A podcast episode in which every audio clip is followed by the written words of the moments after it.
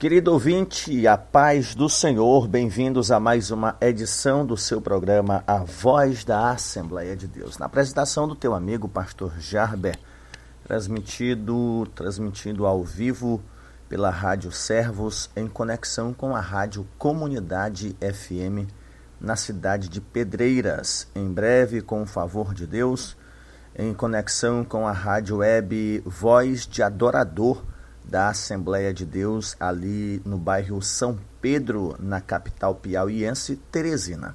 Para mim é uma satisfação amanhecer o dia tendo como primeiro compromisso ministerial a ministração da palavra de Deus ao teu coração através do rádio.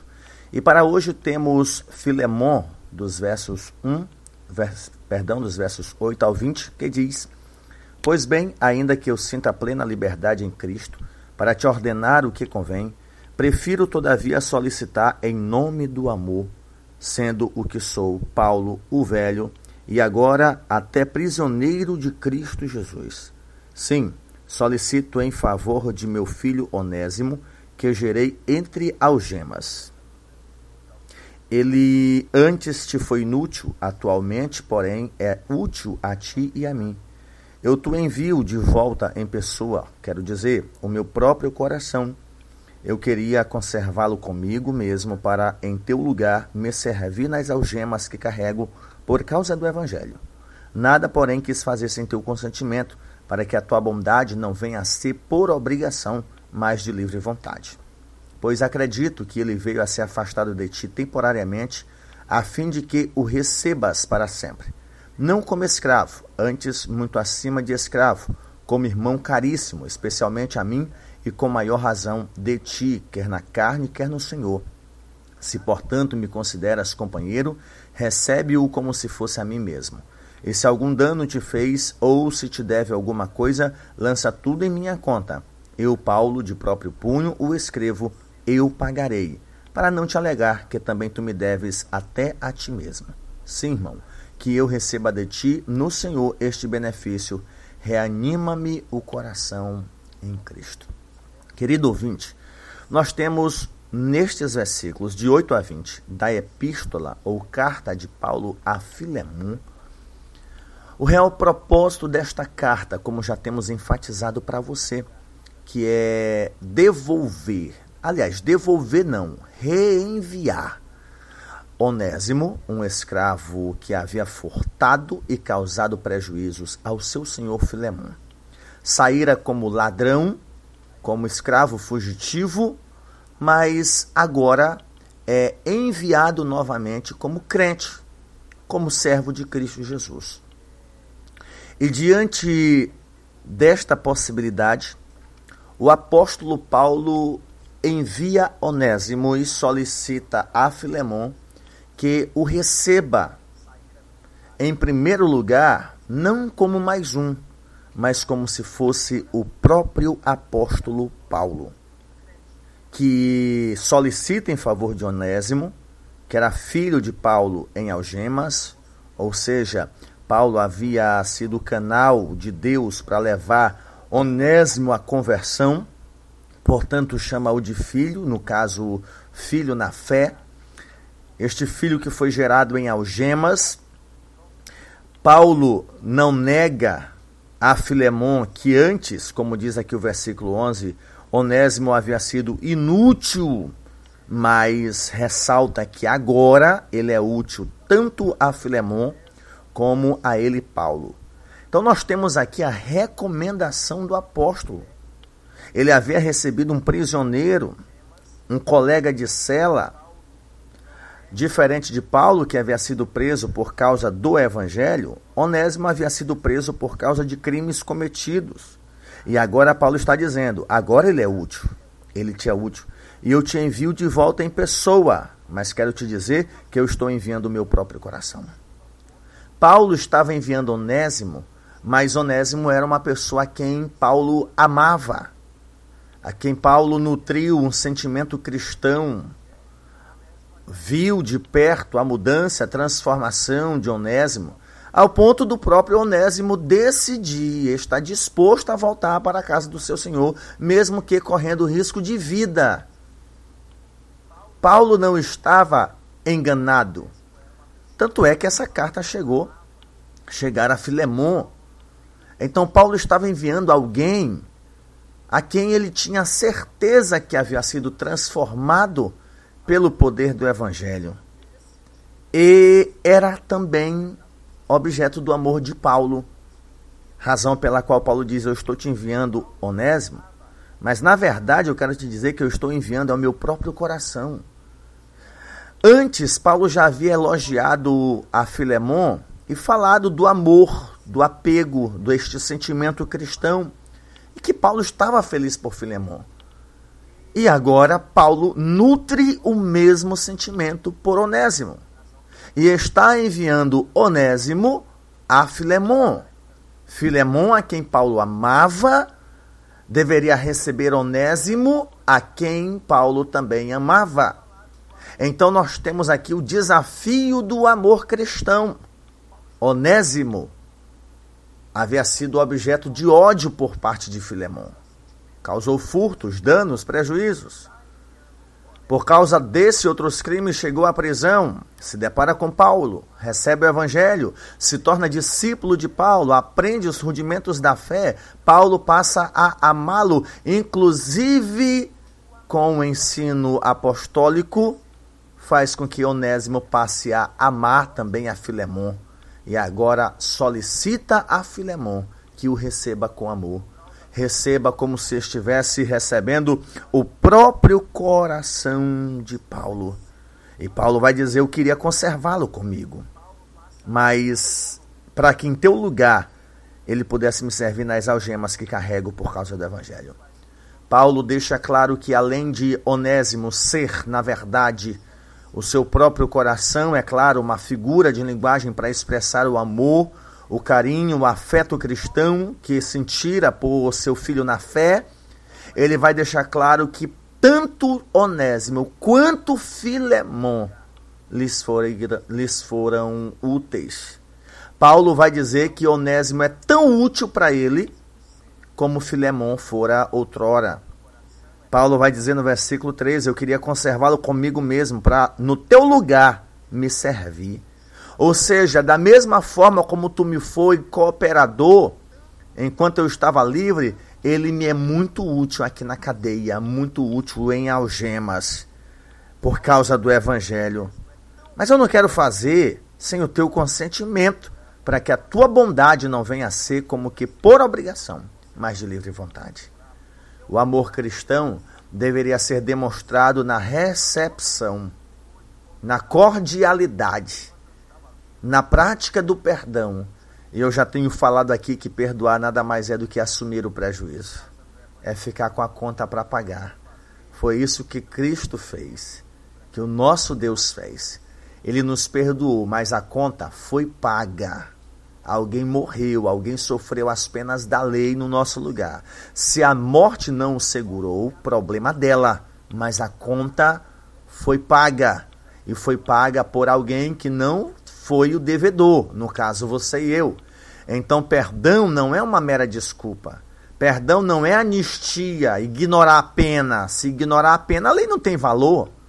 Então, perdão é alguém ficar com prejuízo.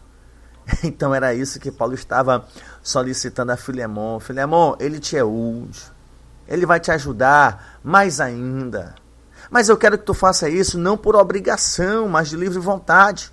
Outro aspecto do amor cristão. Não faz nada por obrigação, por conveniência. São muitos os cristãos hoje que estão dispostos a servir, estão dispostos a fazer, mas se o nome dele não aparecer, se ele não for lembrado, se não tiver o nome dele registrado, se ele não tiver um cargo logo logo, se ele não for chamado para ser diácono, presbítero ou auxiliar, há até os enviados do cão que olham e diz: "Rapaz, tu ainda não é pastor. Rapaz, tu ainda não é nem líder de mocidade." Meu irmão, por isso que eu saí, cheguei a colar, eu já virei isso, aquilo outro. É servir a Deus por conveniência. O dom quem dá é Deus. A igreja apenas reconhece o ministério, o talento que Deus deu. Mas não são poucos os cristãos que servem por obrigação. É, vou fazer porque é o jeito. e ainda gostam de enfatizar. Não tem quem faça, quando na verdade querem ser vistos como alguém que faz, o único que faz. Elemento, tu já recebeste o teu galardão. O amor não deve ser demonstrado por conveniência ou por obrigação. Oh, eu tenho que amar. Não, não é eu tenho que amar. Eu fui salvo. Eu fui perdoado. E como resposta eu devo perdoar. A prática do amor é gratidão, é uma forma de adoração a Deus. Paulo prossegue dizendo: Eu acredito que ele veio a se afastar de ti por um tempo, para que depois tu pudesse recebê-lo para sempre. Se antes tu ainda estava com ele porque ele era teu escravo e ele trabalhava para ti, pois agora recebe ele como teu irmão, porque como teu irmão em Cristo, vocês vão trabalhar com um único propósito, servir a Deus. Paulo vai orientar Filemon a recebê-lo para sempre, não por obrigação. Mas se antes Onésimo trabalhava para ti, porque era escravo, imagina agora porque ele é teu irmão em Cristo. Imagina agora, porque ele tem um propósito, à semelhança do teu. Propagar o evangelho de Cristo, cuidar do rebanho de Cristo. No versículo 16, Paulo enfatiza: não como escravo, antes, muito acima de escravo, como um irmão caríssimo, especialmente de mim. E maior razão, de ti, seja na carne, seja no Senhor. Perceba que sempre que Paulo pode, ele faz referência à sua pessoa como uma forma de demonstrar para Filemon que ele, Paulo, tem maior prazer em ter Onésimo do seu lado. Não é receber um criminoso, entenda, Onésimo já havia sido preso, chegou o tempo de Onésimo ser liberto. De alguma forma, ou um crime afiançável ou não, Onésimo não estava fugindo da prisão, Onésimo tinha cumprido a sua pena. Quanto tempo eu não sei. Mas Onésimo estava saindo da prisão não mais como um criminoso, mas como alguém que perante a lei estava justificado. Ora, foi preso, pagou a pena, ficou o tempo necessário. Então, Paulo está dizendo, ele cumpriu a pena, ele ficou aqui comigo. Então, recebe porque ele não é mais um criminoso. Se ele deve alguma coisa para ti, mas não deve mais para a lei. Ele cumpriu a pena dele. Então ele é importante para mim, ele é irmão caríssimo para mim, e eu desejo que ele também seja irmão caríssimo para ele. Esse detalhe é importante, gente, porque o amor cristão, ele nos impede de tratar as pessoas ainda por causa do seu passado. É claro que quando o passado ainda é praticado na vida do elemento, é difícil conviver. Mas imagina aí alguém que teve um passado traiçoeiro, uma mancha na sua conduta. E por mais que a pessoa seja transformada, há sempre aqueles que vão falar bem, mas ele fez isso assim assado. Isso em sociologia é chamado de congelamento social. O tempo passa. Eu sempre cito o exemplo de Davi. Davi parece que nunca deixou de ser adúltero. Davi ainda é visto como alguém que adulterou. Gente, ele sofreu, pagou o preço do seu pecado foi perdoado por Deus, os seus filhos se desgraçaram como consequência do seu pecado, ele sofreu amargamente, a sua família foi destruída por causa desse adultério. Em consolação, Deus permite que nasça Salomão, você não pode esquecer que Salomão é filho de Davi com Batseba, aquela mulher com quem Davi adulterou. E é exatamente esse Salomão, filho de Davi com Batseba, que se tornou o homem da aliança para dar seguimento. Você vai agora ignorar Salomão só porque ele é filho. Salomão não era mais filho de adultério. Salomão era filho de Davi com a sua esposa, agora Batseba.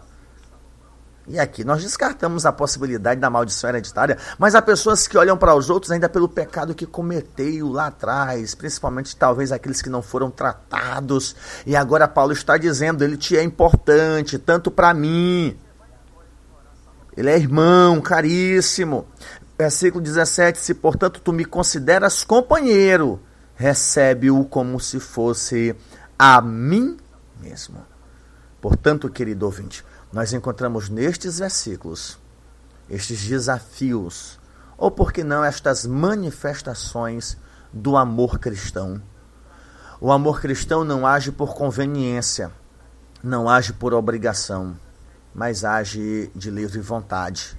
O amor cristão, ele não age com base no passado, mas com base no presente, resultado da mudança de vida, da transformação do caráter. O amor cristão, ele não ignora a pena, não ignora a necessidade das consequências dos erros cometidos. Mas o amor cristão não isola, o amor cristão abraça. Agora, abraça pessoas transformadas que querem andar direito, que querem somar, que querem fazer. Ou seja, entenda sempre aqui, talvez você que já esteja aí sugando o veneno da língua para poder dizer, viu o que o pastor disse? O amor cristão aqui não é uma obrigação somente de Filemon o amor cristão aqui é também um dever de Onésimo, que não deveria voltar para Filemon e montar uma cangaia nas costas de Filemon e dizer: Bora, tu tem que me amar, miserável. Foi o Paulo que disse: te vira. É, eu te roubei, ou sorri, ficar debochando, ou servir de escárnio para Filemon, talvez num contato com os outros escravos, dizer, meu irmão, é só entrar na crença que o negócio melhor é muito. Não! O amor cristão deveria ser demonstrado também por Onésimo. Vergonha na cara caráter transformado. Então, o amor cristão deveria ser evidenciado. Se algum escravo olhasse para Onésimo e dissesse: Rapaz, bonito, né? Tu roubou o cara, fugiu, aí volta como crente e o cara te trata como irmão. Caberia a Onésimo, com caráter transformado, ensinar o que de fato se passou na vida dele. Ele sofreu as consequências, ele pagou. Graças a isto, ele foi levado a Paulo, ouviu o evangelho, foi transformado e então ele deveria ajudar na evangelização, no discipulado e na devida explicação do amor cristão. Porque há os que, em nome do amor, sofrem o que não é para sofrer. Os que, em nome do amor, aguentam o que não é para aguentar. Os que, em nome do amor, se sobrepõem aos outros. Tu tem que me amar. Não é assim. O amor, não existe amor isolado. O amor é coletivo. O amor é compartilhado. Então jamais Filemão poderia exercer o seu amor se Onésimo não tivesse vergonha na cara. Paulo jamais exigiria a prática do amor por parte de Filemão se esse amor não tivesse sido manifestado entre Filemão e Paulo, Paulo e Filemão, entre Paulo e Onésimo, agora Onésimo e Paulo, e agora este mesmo amor deveria ser evidenciado no relacionamento entre Filemon e Onésimo. Portanto, meu querido ouvinte, que esta palavra sirva-nos de lição para que nós possamos viver à luz da palavra de Deus para a glória de Deus Pai. Você pode dizer amém.